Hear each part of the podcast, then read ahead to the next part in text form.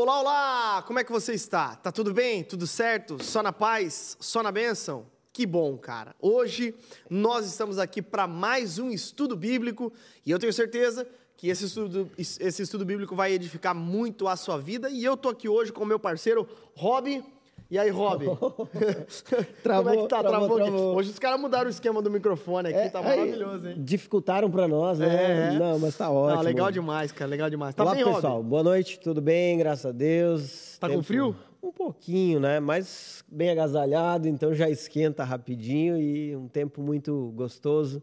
Aliás, na expectativa, Verdade. expectativa pela conferência, a gente está aqui estudando, né, esse texto, estudando algo muito maravilhoso que é 1 Coríntios, mas o nosso coração está queimando por aquilo que está logo ali na frente, a conferência. Daqui 13 dias. Não, menos, menos agora, menos. Menos de 13 menos, dias. Menos 13 rapaz. dias. Estamos chegando dias 16, 17 e 18 de junho.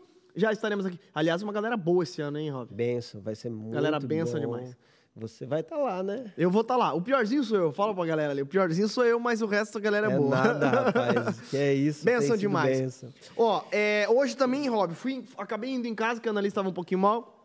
E ela acabou me babando aqui, então por isso eu precisei aí do, meu, do casaco do meu amigo Kuipers, né? O Abraham Kuipers. Ah, exatamente. o Gustavo Kuipers. Ele me emprestou aqui esse essa jaqueta aqui, com certeza maior do que eu, mas pelo menos está me aquecendo e cobrindo aí a minha vergonha aqui.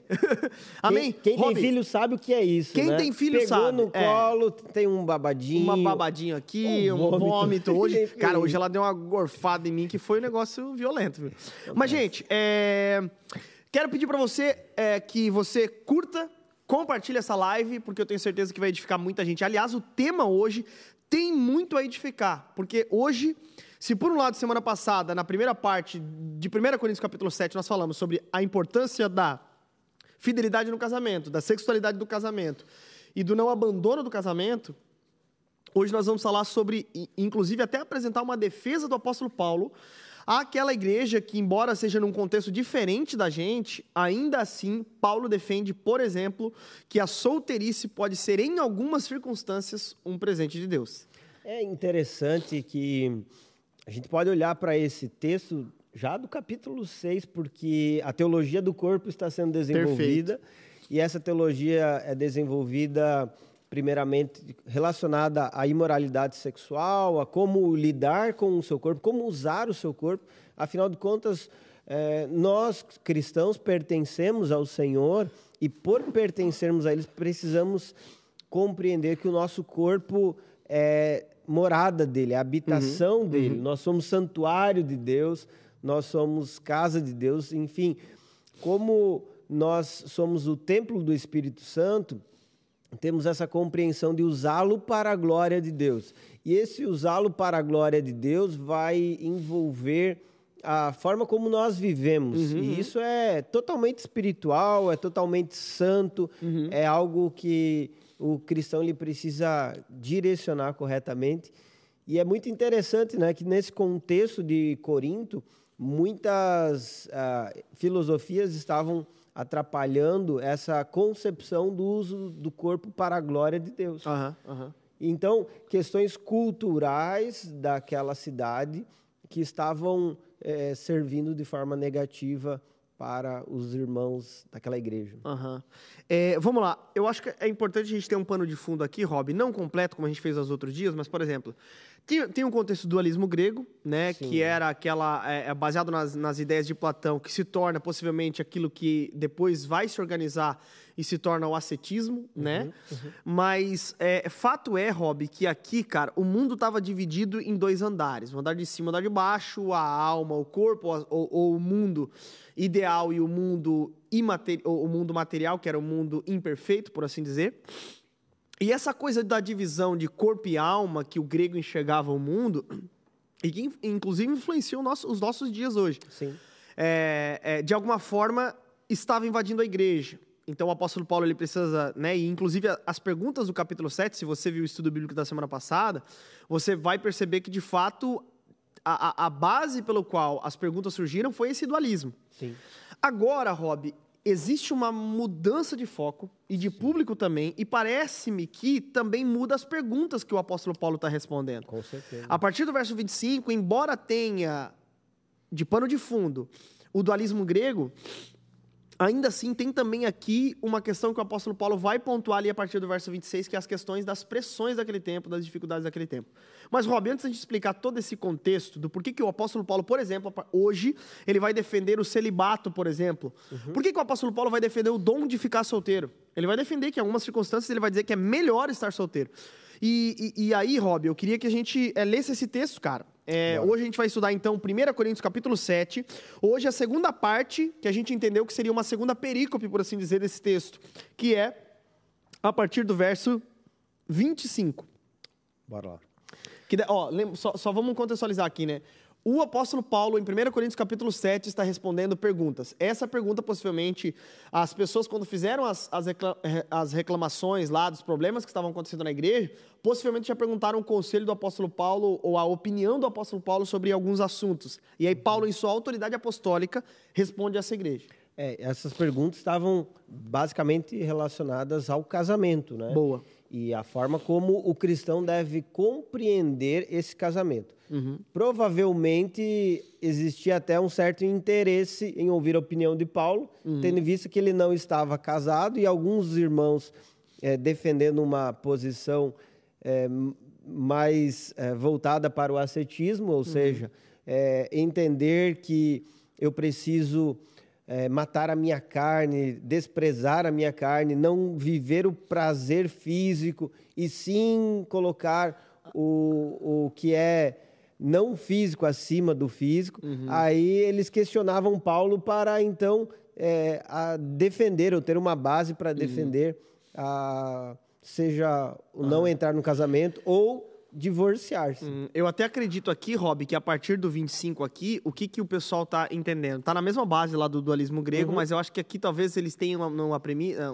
como pressuposto a seguinte afirmação ou pergunta: é mais santo ser casado ou ser solteiro? Sim. É mais espiritual, Paulo, ser casado ou ser solteiro? Responde aí pra gente, porque pelo que tudo indica, né, você se identifica conosco, tu é um cara que foi o nosso pastor, nosso líder plantador. Estou aqui agora fazendo inferência mesmo, sim, né? Sim. Mas possivelmente era isso que eles tinham como pressuposto. Paulo, então, se, se tu é um homem santo de Deus, pressupõe, é, né, a gente pressupõe que ser solteiro é mais santo, né? Uhum. Talvez o que eles tinham em mente era isso. E talvez nem só pela, por conta do apóstolo Paulo, mas por conta desse dualismo grego, que uhum. o sexo era visto como algo negativo, visto que era um prazer do corpo, né? Exatamente. Então, bora lá. Bora lá. Eu leio o texto Gente, eu, eu, eu peço desculpa um até. Não, e eu tô com, com o meu nariz, cara, meio trancado, assim, meio coisa, porque hoje é, é, eu peguei um frio, um pouquinho, fazendo um discipulado no, ao ar livre, e aí tô com o nariz meio zoado, assim, mas tá tudo certo. Não se preocupe, não é Covid. Não é Covid. Inclusive, hoje tomei a vacina da influenza. É, é a da gripe. Sim, a famosa sim. da gripe. É isso aí. Bora lá. É, diz assim o texto. 1 Coríntios 7, 25. Quanto às pessoas virgens, não tenho mandamento do Senhor, mas dou o meu parecer como alguém que, pela misericórdia de Deus, é digno de confiança. Por causa dos problemas atuais, Penso que é melhor o homem permanecer como está. Você está casado? Não procure separar-se. Está solteiro? Não procure esposa. Mas, se vier a casar-se, não comete pecado, e se uma virgem se casar, também não comete pecado. Mas aqueles que se casarem enfrentarão muitas dificuldades na vida. E eu gostaria de poupá-los disso. O que quero dizer é que o tempo é curto. De agora em diante, aqueles que têm esposa, vivam como se não tivessem, aqueles que choram como se não chorassem, os que estão felizes como se não estivessem, os que compram algo como se nada possuíssem, os que usam as coisas do mundo como se não as usassem, porque a forma presente desse mundo está passando. Gostaria de vê-los livres de preocupações o homem que não é casado preocupa-se com as coisas do Senhor, em como agradar ao Senhor. Mas o homem casado preocupa-se com as coisas desse mundo, em como agradar sua mulher, e está dividido. Tanto a mulher não casada como a virgem preocupam-se com as coisas do Senhor, para serem santas no corpo e no espírito. Mas a casada preocupa-se com as coisas deste mundo, em como agradar seu marido. Estou dizendo isso para o próprio bem de vocês, não para lhes impor restrições, mas para que possam viver de maneira correta, em plena consagração ao Senhor. Se alguém acha que está agindo de forma indevida diante da virgem de quem está noivo, que ela está passando da idade, achando que deve se casar, faça como achar melhor. Com isso não peca. Casem-se. Contudo, o homem que decidiu firmemente em seu coração que não se sente obrigado, mas tem controle sua, sobre sua própria vontade decidiu não se casar com a virgem, este também faz bem. Assim, aquele que se casa com a virgem faz bem, mas aquele que não se casa faz melhor. A mulher está ligada a seu marido enquanto ele viver. Mas, se o seu marido morrer, ela estará livre para se casar com quem quiser, contanto que ele pertença ao Senhor. Em meu parecer, ela será mais feliz se, se permanecer como está. E penso que também tenho o Espírito de Deus. Muito legal, cara, muito legal. E assim, é, é interessante até a NVI, ela traz a, a questão da visão da, da, da, da virgem, né? É, de fato, era virgem alguém que não tinha, de fato, nenhum relacionamento. Era virgem nesse sentido, né? Não tinha nenhum tipo de relacionamento, não tinha nunca Sim. se envolvido com ninguém e assim por diante. Então, é, e eu acho interessante até também, cara, a, a, como a NVT traz também, né? Ele, fala quanto às moças solteiras e assim por diante, que é interessante também. Mas vamos lá, Rob.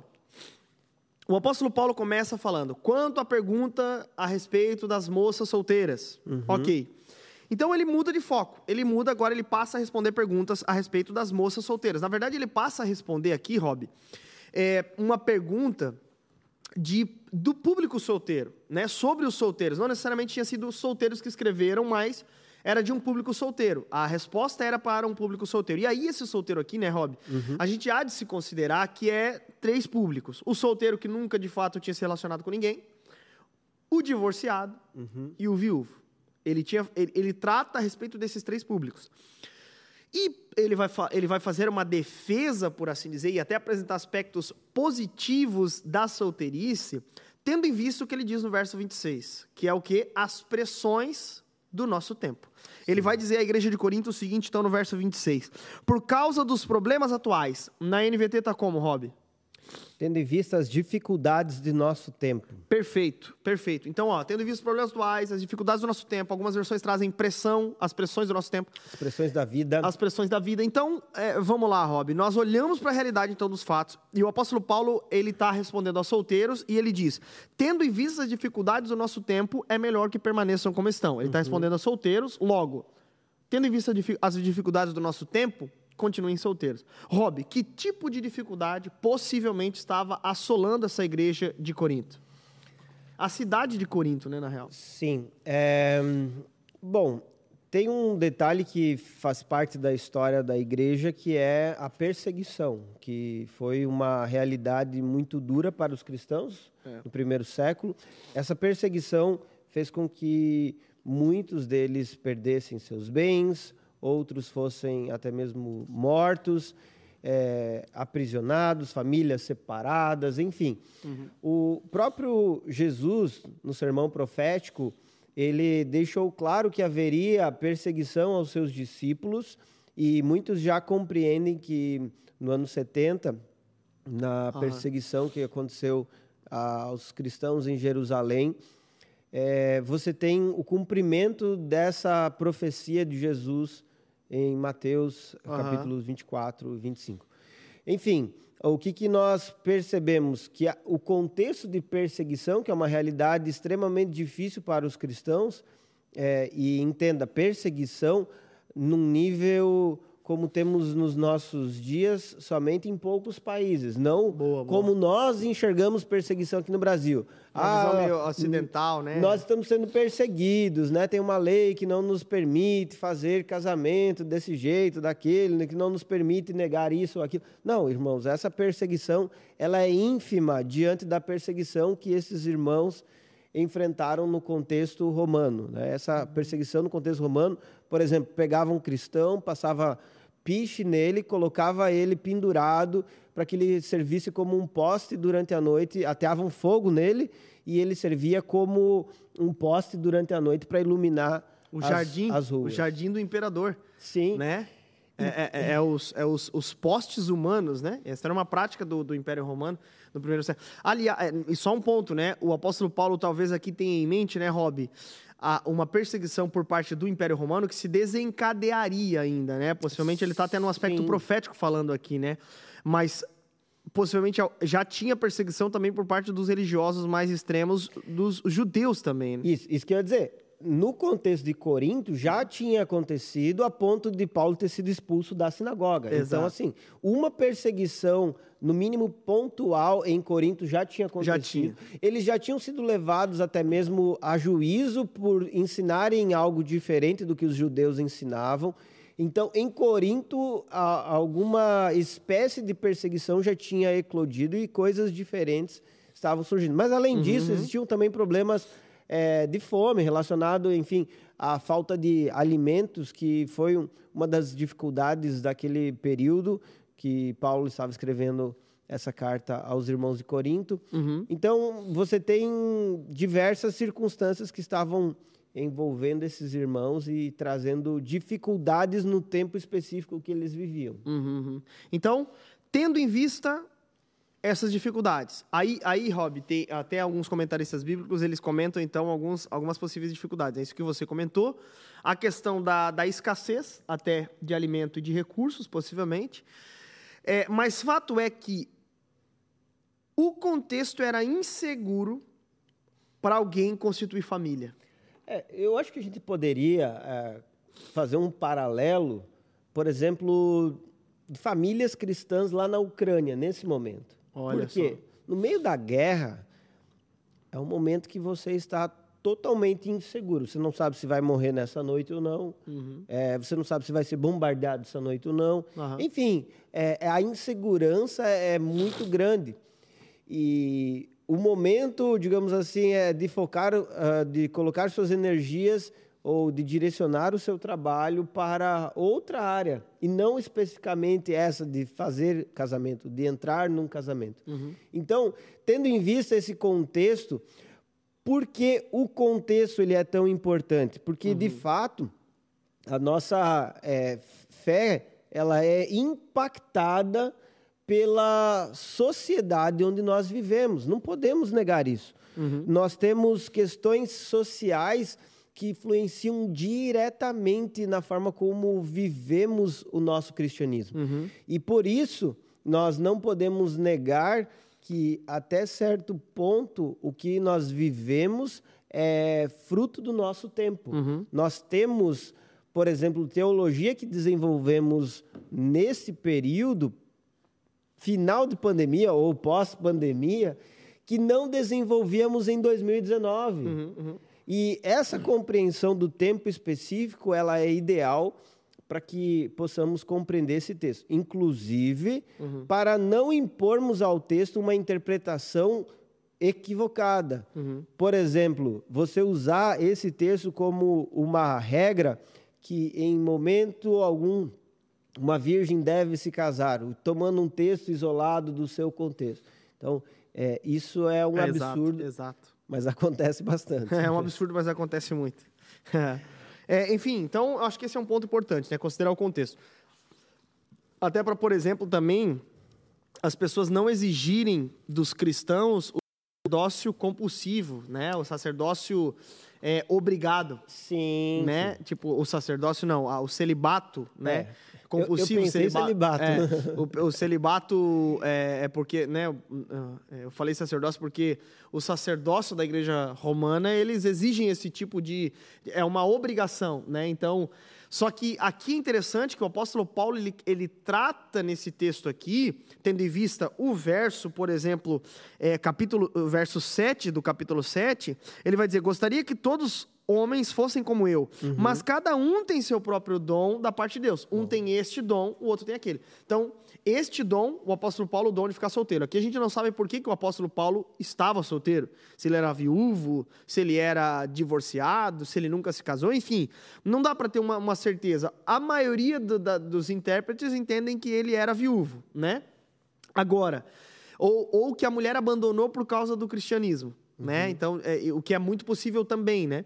Mas o fato é que a condição dele era viva. Então ele diz, cara, eu gostaria que todos fossem como eu, uhum. solteiros, para servir a Deus. Mas cada um tem seu tipo de dom. Um tem esse dom e outro tem aquele dom. Um tem o dom de estar solteiro e outro tem o dom de estar casado. Então, de fato, às vezes, forçar um dom em cima de uma pessoa é extremamente complicado. Quer ver um outro exemplo disso? É muito complicado eu achar que todas as pessoas precisam ter o dom de línguas, por exemplo. Sim, sim. É muito complicado, por exemplo, eu achar que todas as pessoas precisam ter o dom de interpretar as línguas. Então, uhum. e, e, não dá para forçar o dom em alguém. E às vezes o equívoco acontece muito nesse sentido. Quer ver um exemplo que eu dei na pregação ontem? Foi, cara, se o apóstolo Paulo trata isso como um dom, nós chegaríamos, daí, né? Traz um questionamento para nós. Nós chegaríamos para um casado, por exemplo, que tem o dom do amor heterossexual e monogâmico com o marido e esposa, chegaríamos para esse casal e falaria assim: ó, irmão, abandona a tua esposa? Ou irmã, abandona a tua esposa? Chegaríamos para um casal? Não, unanimamente que não. Então, por que muitas vezes nós forçamos a barra dos solteiros? Né? E, e, e, aqui, claro, não sendo tão radical, mas muitas vezes, por exemplo, a gente vê solteiros mais velhos de muito tempo, começa a questionar de maneira pejorativa a sexualidade, começa a questionar, né, ou brincar, né, fazer brincadeiras de mau gosto, como por exemplo, ih, ficou pra titio, sabe, enfim. Então é mal visto hoje estar solteiro, porque levanta-se esses questionamentos, é porque, enfim, né, estamos numa sociedade onde há uma pressão social em relação a isso também. Mas, assim como naquele contexto, seria contracultural ficar solteiro, hoje também tem esse desafio. Uhum. Não é verdade? Cara, mas eu, eu penso que até dentro da igreja isso é, é, elevado ao cubo, né?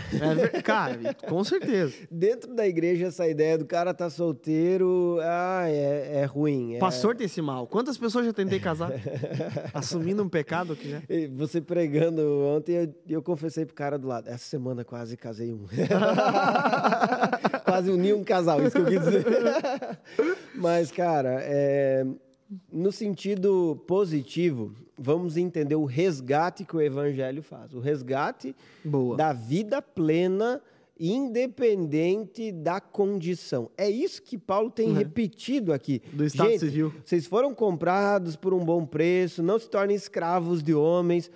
Olha, como vocês foram chamados, permaneçam. Ou seja, uhum. não saia atropelando processos, não Boa. saia correndo feito um doido. Por quê? Porque o evangelho redime o ser humano de forma plena, a ponto dele entender que o tempo de criança é prazeroso e é uhum. pleno, viva como uma criança, o tempo da adolescência é um tempo precioso também, uhum. viva como um adolescente, a juventude, enfim, a vida adulta. E se você na vida adulta recebe ou percebe que tem esse dom é, de celibato, é, o que também não é assim, Uou, entendi, eu tenho celibato agora, nunca é, vou casar. Não, não, não é assim. isso é na caminhada que você vai percebendo. E... Numa caminhada de contentamento. Né? Exatamente, né? e não é fácil de ser percebido, mas na hora que você. Até porque é muito compreende... raro, inclusive. É, é, muito raro, inclusive, né? Agora, para, né? É, a gente tem que ter cuidado porque a galera não entra na moda de querer não casar, porque já tem essa moda hoje, né?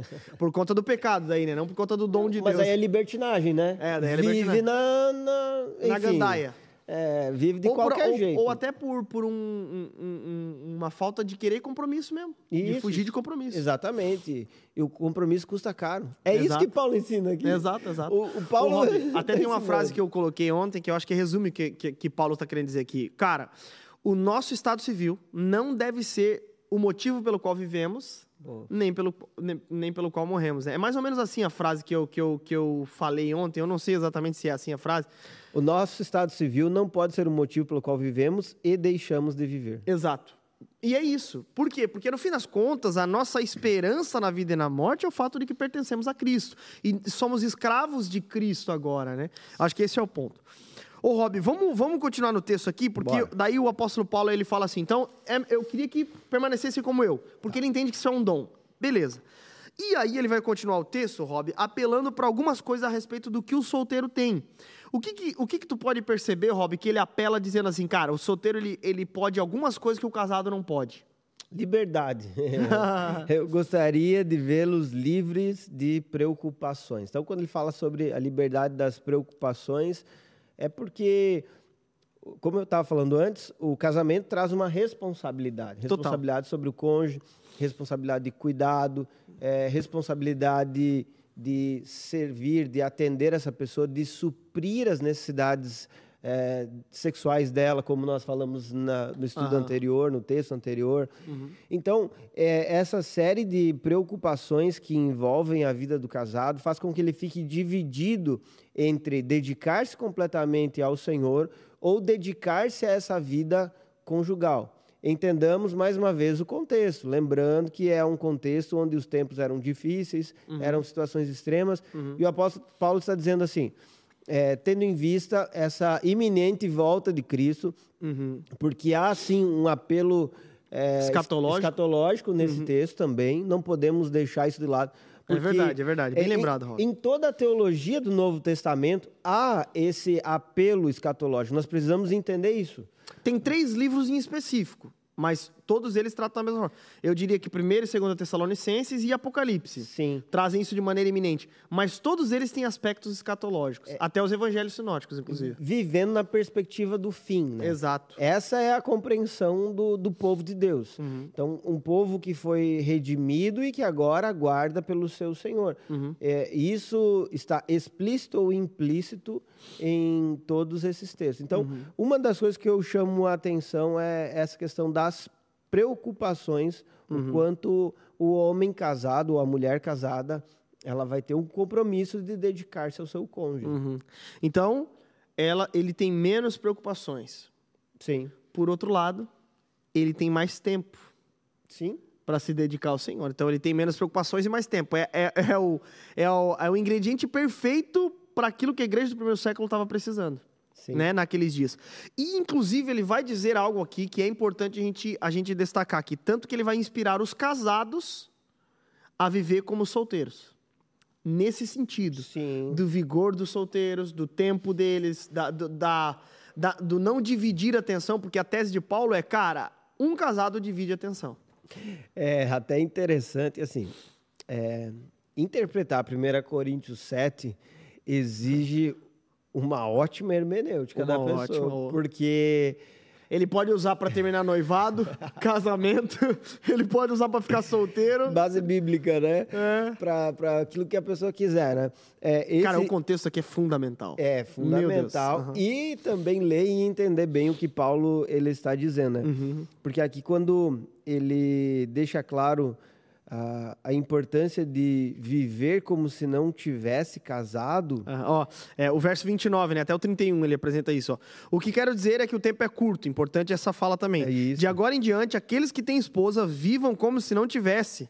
Aí, eu olhei ontem na pregação pra galera e falei, meu, as irmãs aí tudo escandalizadas já com Paulo. É, Como assim? Meu marido, pô, semana, semana passada me falou pra, pra, pra, pra suprir. Agora, essa semana tá falando para viver como se não tivesse, pô, peraí. Mas ele não está se contradizendo, ele está exatamente trazendo um, um, outro ponto, que é justamente essa inspiração que um solteiro naqueles dias poderia ser para um casado nesse sentido. Né? É, e, e a compreensão de que estar casado não é estar numa prisão que te impossibilita de viver para o reino.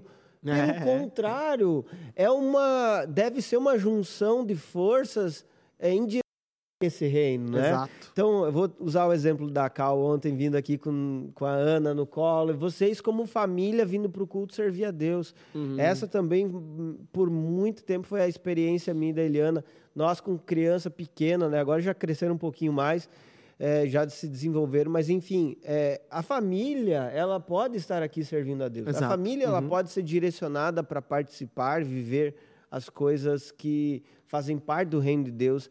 E não podem ser usadas a família como um, uma, uma desculpa, uma desculpa uhum. para deixarmos de servir a Deus, para deixarmos de fazer as coisas, para uhum. deixarmos de cumprir aquilo que Deus colocou em nossas mãos. Ô, Rob, até eu ministro uma palavra, é, eu ministro casamento com esse, com esse, texto aqui, cara, do 29 ao 31.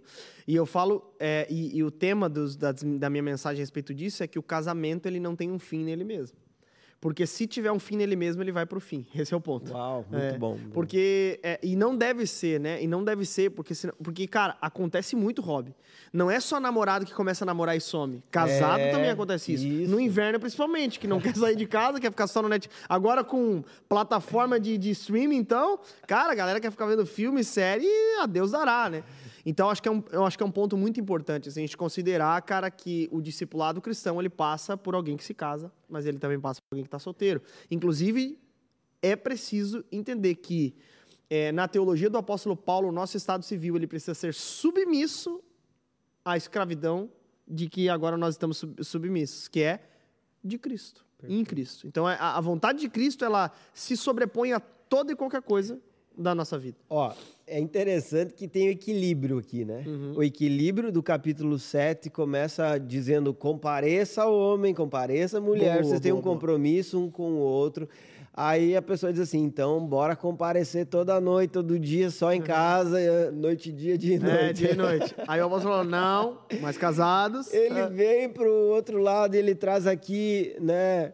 O contraponto dizendo: olhem para o exemplo dos solteiros que se dedicam, ó, vivam uhum. como se não estivessem casados, ou seja, tenham um tempo de dedicação, de uhum. serviço, se coloquem à disposição, não use o casamento até de paixão, né, cara? Porque é doido isso, né? Porque o solteiro, na, no nosso contexto, por exemplo, de que forma nós podemos aprender com os solteiros? Com essa empolgação dos solteiros também, porque os solteiros na nossa cultura, geralmente, eu, eu acho que a maioria é um pouquinho mais novo né? Então tem mais tempo, de fato, tem mais paixão, parece que tem mais ideias, tem mais estratégia, né? Então acho que a gente pode olhar enquanto casados e envelhecendo um pouquinho mais para os solteiros, até para os solteiros mais novos, eu falei até ontem. Cara, como eu aprendo sendo pastor de adolescentes solteiros. Uhum. Por quê? Porque, cara, eles me inspiram demais na paixão por Jesus, né? E eu acho que, Sim. enfim, porque eles têm mais tempo, como o apóstolo Paulo está falando, eles não dividem a atenção. Eles têm, eles têm menos distrações, que é o objetivo de Paulo aqui, né? Eu faço isso na intenção de que vocês tenham o mínimo de distração possível no servir a Deus.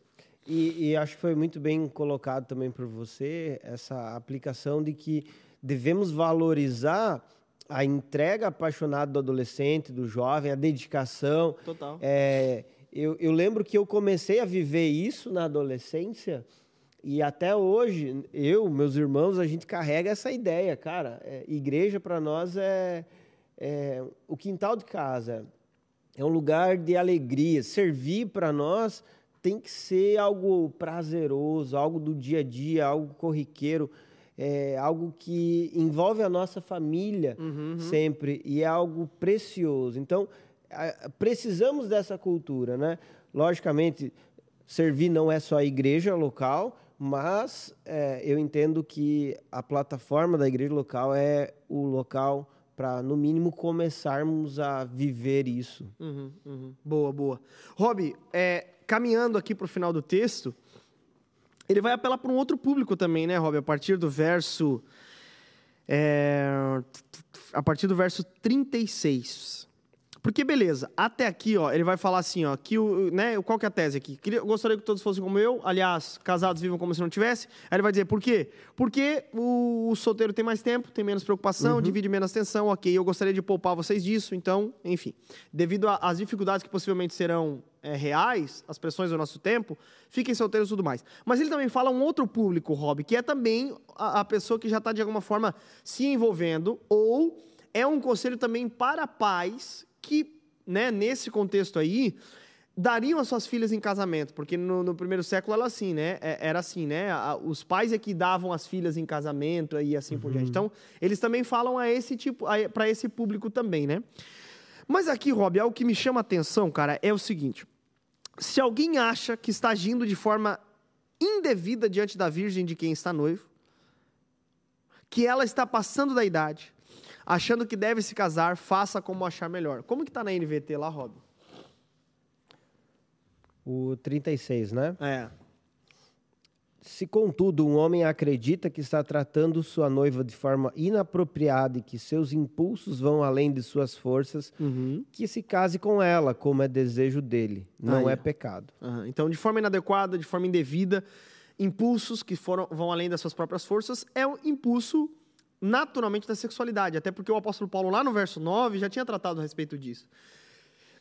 Ele, ele já tinha falado, né? Olha, se você não consegue se controlar, é melhor que se case. Se, a- se a coisa está esquentando, por assim dizer, é melhor que se case. E, aliás, né, Rob, é interessante a gente pontuar aqui um ponto, né? Pontuar um ponto, é ótimo. Mas pontuar algo. É, o namoro cristão tem prazo de validade, tem limite. Eu, eu costumo dizer que ele tem limite geográfico e limite de tempo. Verdade. Limite geográfico por quê? Por alguns motivos. O namorado e a namorada não dormem na mesma geografia. Né? Sim, importante. muito não importante. dormem na mesma geografia. Não vivem na mesma geografia. Sim. Então tem limite de geografia, né? Tem limite de espaço, né? E tem limite de tempo, Uhum. né? Então, aqui ele tá falando algo a respeito, cara, se tu percebe que passou do time, cara, percebe que tratou de maneira indevida, é hora de casar. Uhum. E, e, cara, aqui é algo importante antes de começar a namorar até. Quando for começar a namorar, se você não tiver o dom do celibato, é importante que se pense nisso, né, Rob? Cara, caminhe pro casamento. Sejam amigos, meu conselho agora, sejam amigos o mai, maior tempo que vocês puderem. Não se apressem para namorar. Não se apressem para Pra namorar. assumir o compromisso oficial, né? Exato, agora se apressem para se casar. Isso é um ponto, Sim, porque os sim. impulsos estão aí, né, Rob? É, exatamente. Ah, bom, começando aqui Já pelo... fiz uma aplicação aqui. Ótimo, né? Perfeito. Mas começando aqui pelo texto, né? Ele diz claramente: nem os que casam, nem os que ficam solteiros pecam. Por quê? Porque nenhum grupo pode se considerar mais espiritual do que o outro. Bom, Boa. ele acaba com aquele negócio dos, do, do ascetismo lá de dizer. Ah, não case, eu vou me separar porque eu quero viver consagrado o meu corpo. Não, Isso, ele acaba com essa ideia. Então, todos eh, podem viver uma espiritualidade saudável, seja o solteiro ou o casado. Agora, eh, não se trata de uma questão de certo ou errado, mas tem um conselho pastoral, e aqui Paulo ele evoca essa função pastoral de forma muito clara, com a autoridade para instruir pessoas. Eu estou, como seu pastor, lendo esse tempo, analisando esse contexto e eu entendo que é melhor vocês terem esse cuidado, é melhor vocês caminharem seguindo esse rumo. E esse conselho pastoral é que muitas vezes nós chegamos para uma pessoa e dizemos assim: olha, é, eu estou vendo você nessa condição, mas eu quero te dar aqui uma palavra. Logicamente, nós não temos essa autoridade que o apóstolo Paulo tem aqui, a inspiração bíblica, mas é essa capacidade de perceber uma situação de fora e de dar uma palavra sábia. Inclusive, Paulo evoca para si essa sabedoria e essa capacidade que o Espírito Santo dá a ele como pastor, como líder, enfim, da igreja, né? Então, é, é digno de valor o que Paulo está dizendo aqui para os irmãos é, carregarem e entenderem que eles devem sim se encaminhar para casar quando percebe que estão se abrasando, né? Quando, Abrasando. é. quando o fogo está muito quente, né? Quando, o Quando o negócio fogo nunca dorme, o fogo nunca apaga, meu irmão, alguma coisa está errada aí. o outro fogo, né? É, o outro fogo, né? Então, Mas o, tem que distanciar mesmo. Uhum. É, distanciamento social, gente, no namoro. Distanciamento social, Exato, faz isso, exato. usa máscara. distanciamento espiritual, olha aí. É. Ô, ô, Rob, mas algo interessante aqui é porque ele vai falar sobre isso, beleza. É, inclusive, ele vai continuar, né? Contudo, o homem que decidiu firmemente em seu coração que não se sente obrigado, mas tem controle sobre sua própria vontade e decidiu não se casar com a virgem, está, está, este também faz bem. Assim como aquele que se casa com a virgem faz bem, mas aquele que não se casa faz melhor. Esse aqui já é um, um- um texto importante também. Agora, ele apresenta o, o seguinte: beleza. É. Considerando as pressões do tempo, considerando a seriedade daquilo que você quer assumir, lembre-se de uma coisa: o casamento é uma aliança até que a morte o separe. E aí ele cita o 39. O 39 ele vai dizer o seguinte: a mulher está ligada a seu marido enquanto ele viver.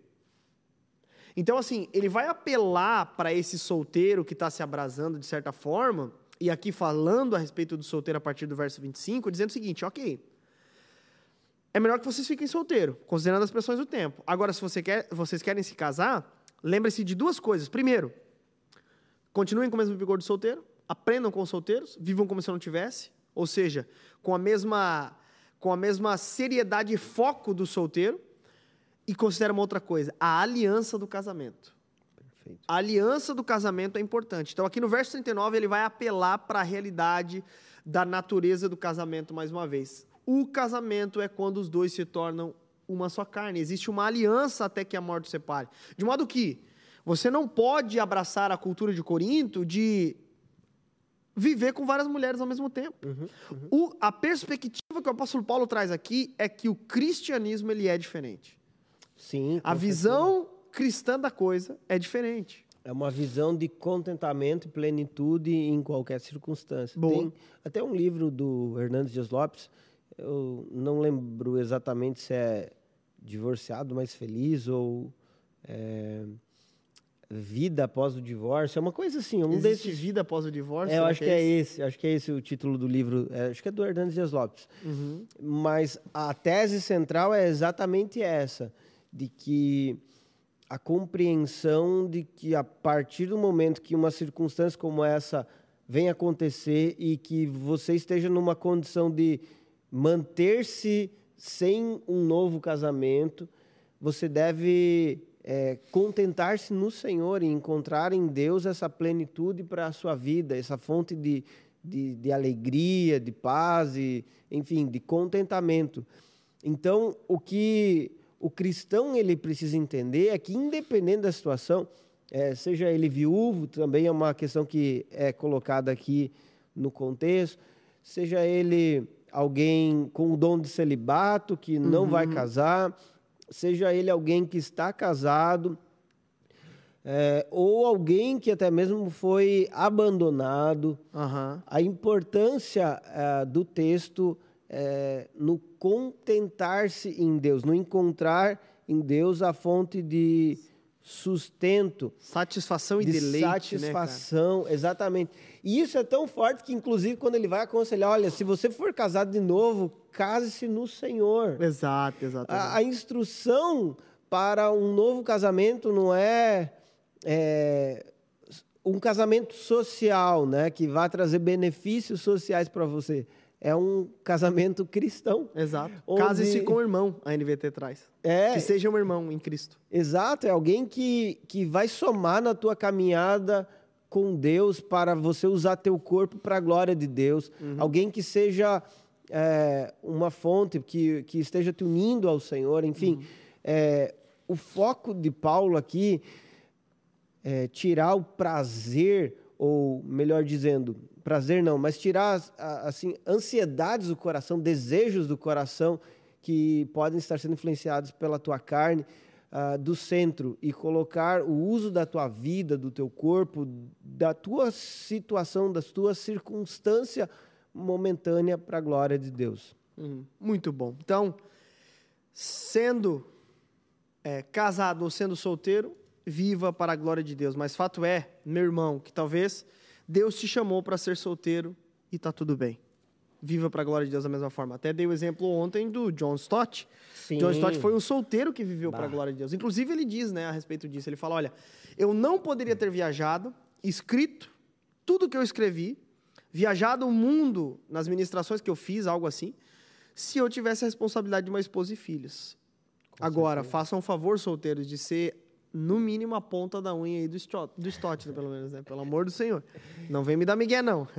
Mas eu acho que é, esse é o ponto, né, cara? Eu acho que é muito importante mesmo, assim. É, tem até uma pergunta legal nesse, nesse comentário aqui. Qual que é, Rob, esse comentário aí?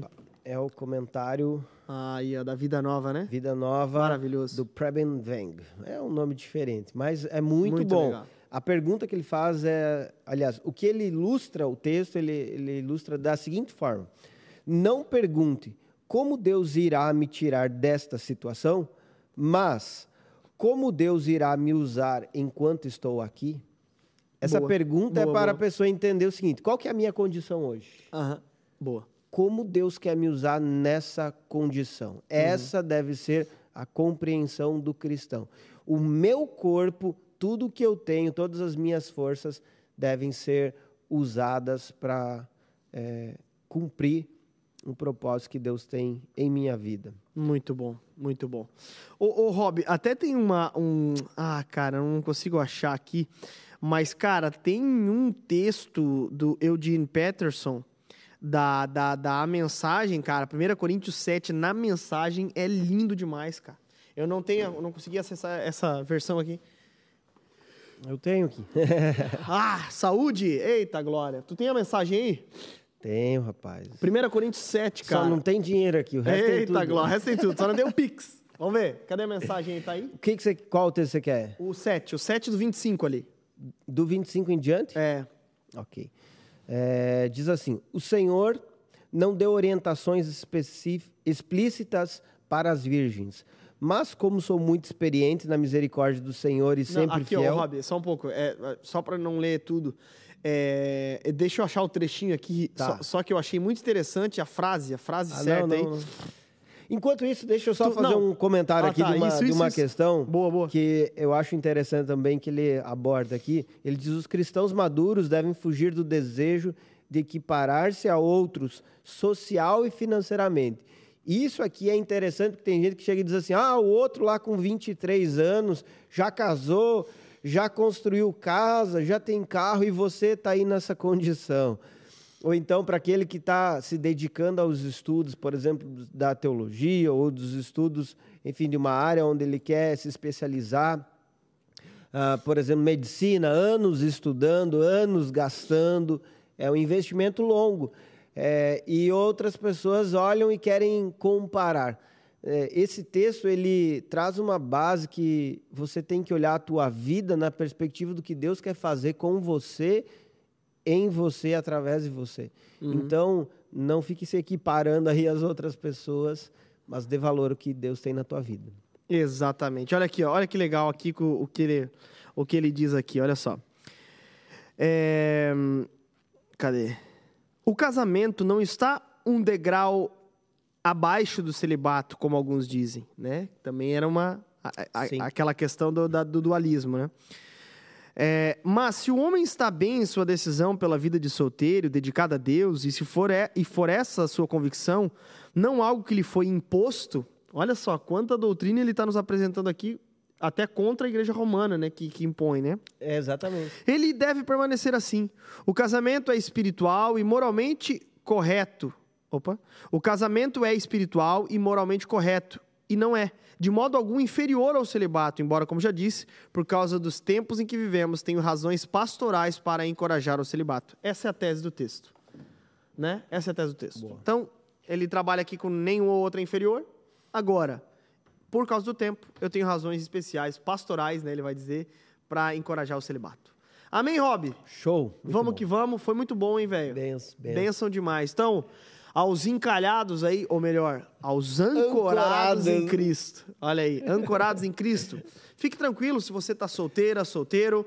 Fique na paz, talvez o Senhor queira te usar exatamente da forma que você está. Por isso, não viva a sua vida achando que o fim da sua vida é encontrar um noivo, porque no fim das contas o verdadeiro noivo já te encontrou. Que Deus abençoe e até semana que vem.